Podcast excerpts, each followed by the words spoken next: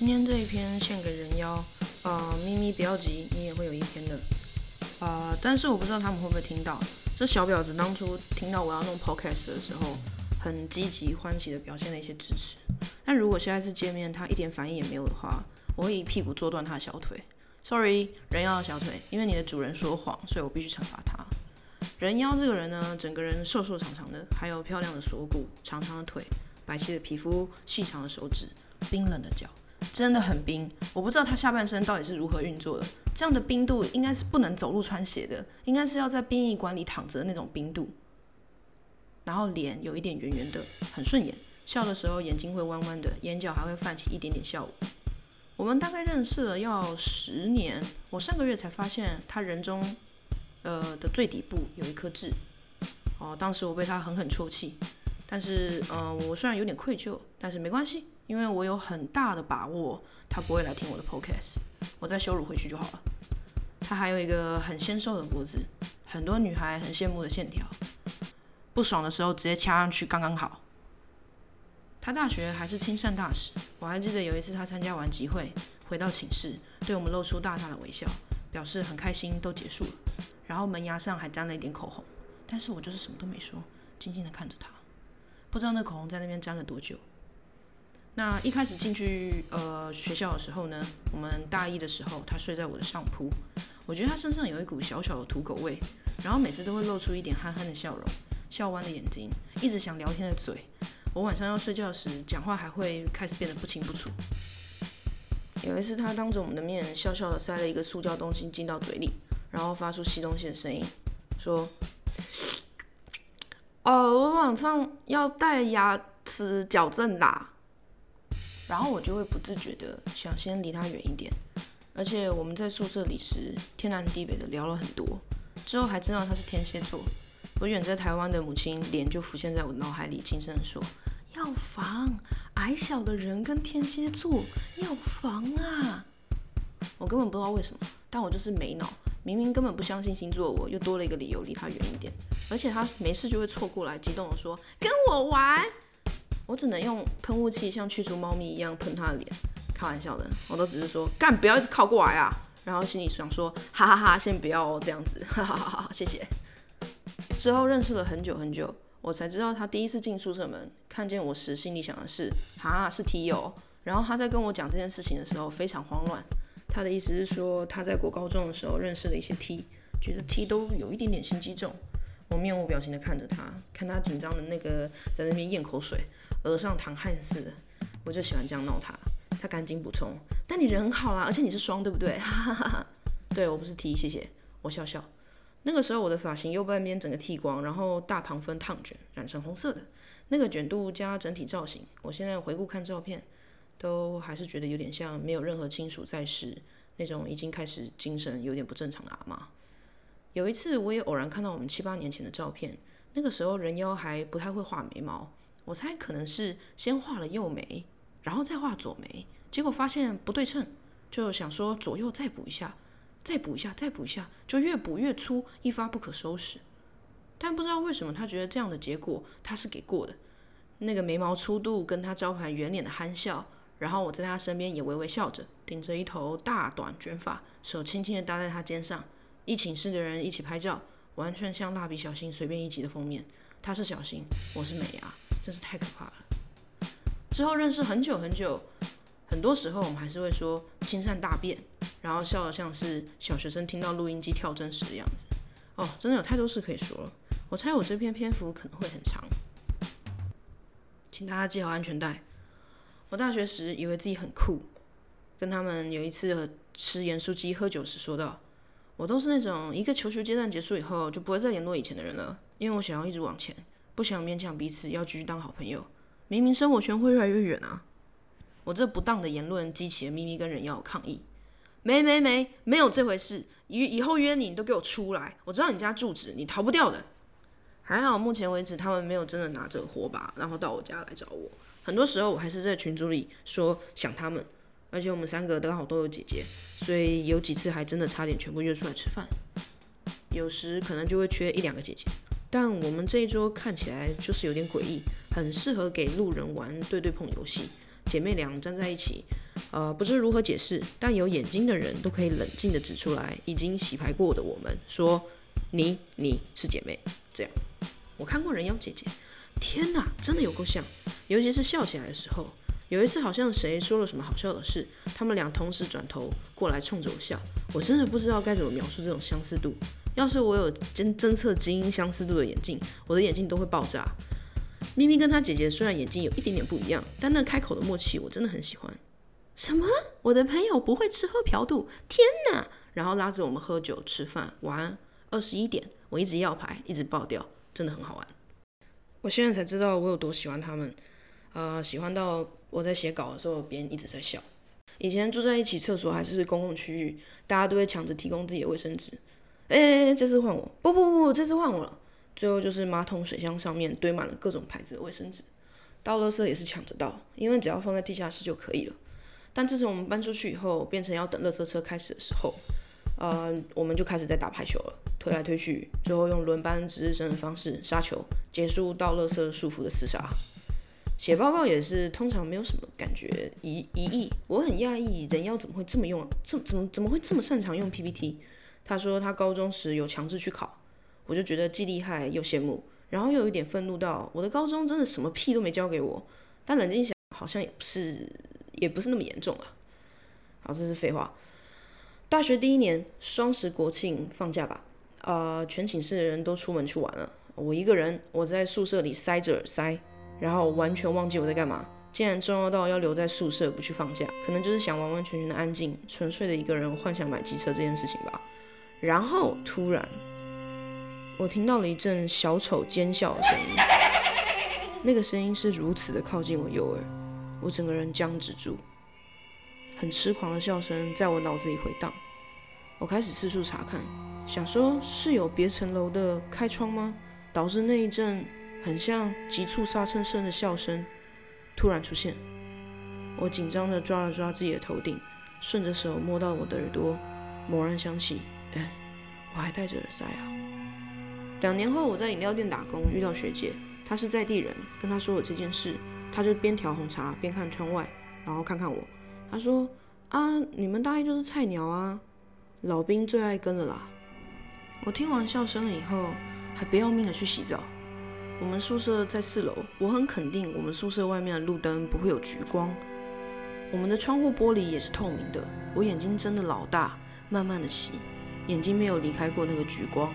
那个橘光隔着浴帘，一下滑到天花板，一下跳到镜子，一下就是停留在我的浴帘上。我洗完澡以后，还大胆的吹头，然后就双手捂耳，躲进被窝里发抖。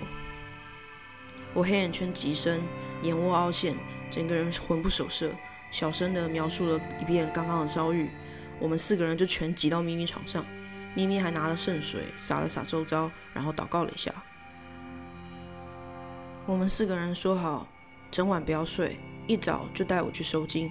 我说好，然后我们就东扯西扯讲了一堆八卦。天一亮，他们就送我进寺庙。咪咪没进去，因为他说他不信这个的。然后艾丽卡好像就去停车了。人妖牵着我，带我走进寺寺庙，香烟弥漫，要我摸字形的拜。墙上的雕像神明都是血红色的，姿势夸张，剑拔弩张的那种。我整个人眼神涣散。呃，是之后的人告诉我说的。人妖一直抓着我，我颤抖。人妖，你的手好冰哦。他笑笑，对不起哦。然后他就熟门熟路的给我处理。我嘴巴张大，不知道原来人妖之前有做过鸡桶，不然怎么会这么懂这些？如果他有听到这一集的话，他应该会马上打电话来，边翻白眼说他没做过鸡桶。他那个时候其实是说，小时候会看大人拜啊，而且这边不是有简介吗？我往他指的方向看去，桌上还真的写满了详细的拜拜步骤。他还帮我买了米饼，说等一下要用。然后妙方要我跪在一块红色的枕头上，中气十足的喊了一阵“哈”，然后拿了不知道哪里来的大印章，用力往我背上灌了下来。我咳了一下嗽，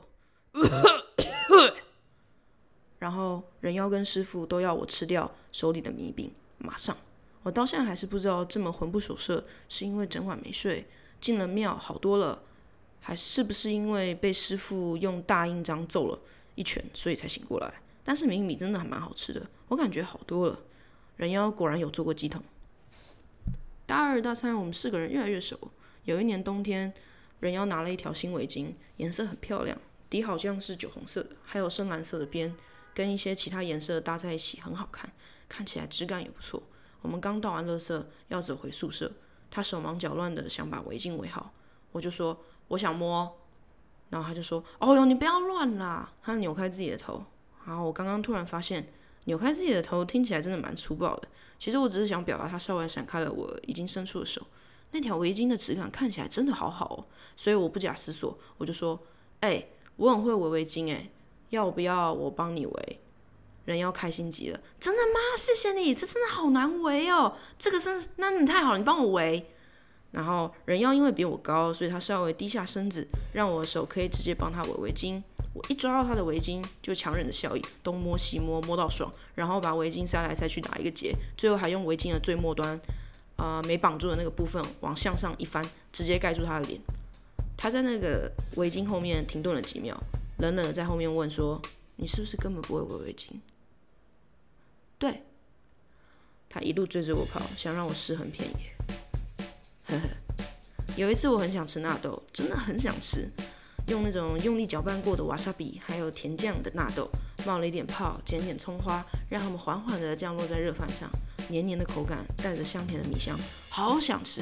所以人妖陪我骑车，骑遍了整个岛，翻遍各间超商、大卖场、全联，还有自营的一些大卖场、免税店，但是就是没有。所以我们虽然来了一场大冒险，有一点失望，但是我回家煮饭配豆腐乳吃了以后，就感觉好多了。之后也忘了这件事情。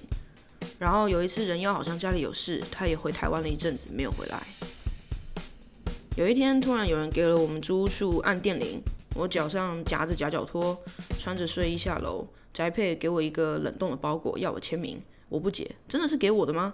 我就签了名，拆开包装，是满满的一箱纳豆，各种大小都有，人要从台湾寄来的，我差点崩溃。艾丽卡还特别站在我旁边要看我吃，她想看我心满意足的脸，好好吃，真的好好吃哦。但是呢？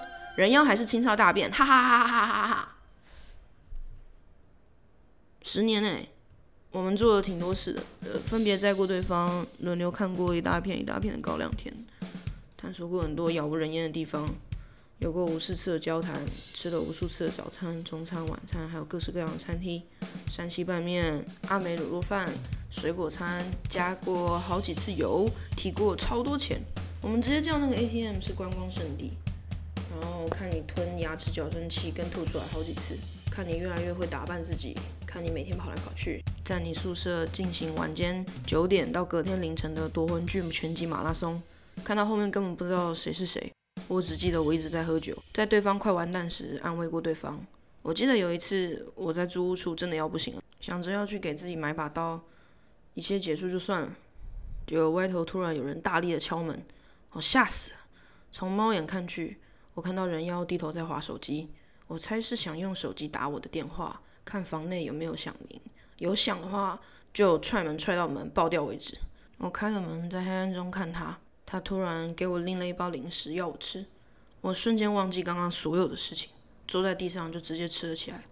我好后悔，我那个时候没有在记日记，我好想知道你那天说了什么，我说了什么，我只记得你说你要去下一个地方，就坐上男友哦，不同的男友，不同的男友。呃，就骑车走了。前不久吃泰式料理，还在讨论要给你别孕妈咪的别针，别在你额头上，这样大家可能不知道，呃，是因为你满脸是血给你让座，还是因为孕妈标签给你让座？你就叫我闭嘴，说胎教呢？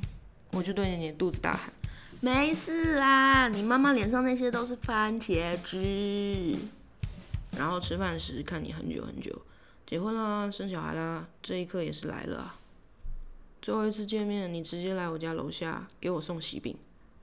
我脚上穿着洛梨长筒袜，丝绸黑色小短裤，蹲下会看到我的屁股那种宽松的裤子。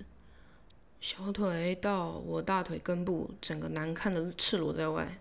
上半身还穿着透气的短袖睡衣，脚踩黑色的拖鞋，洛梨在我脚上露出好几颗。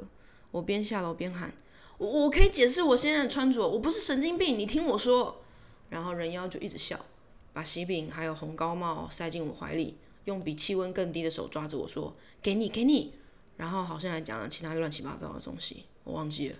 然后人妖的男友突然从车里钻了出来，这是我第一次看到人妖的老公，我很激动，我大喊：“不要以为我收了饼干就很好说话，你不可以欺负人妖哦！”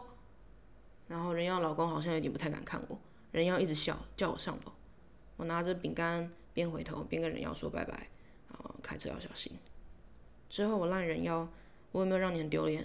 人妖说没有，我只是怕你会感冒。我说谢谢你送饼，怎么还会有红高帽啊？他说因为我们住在一起过啊。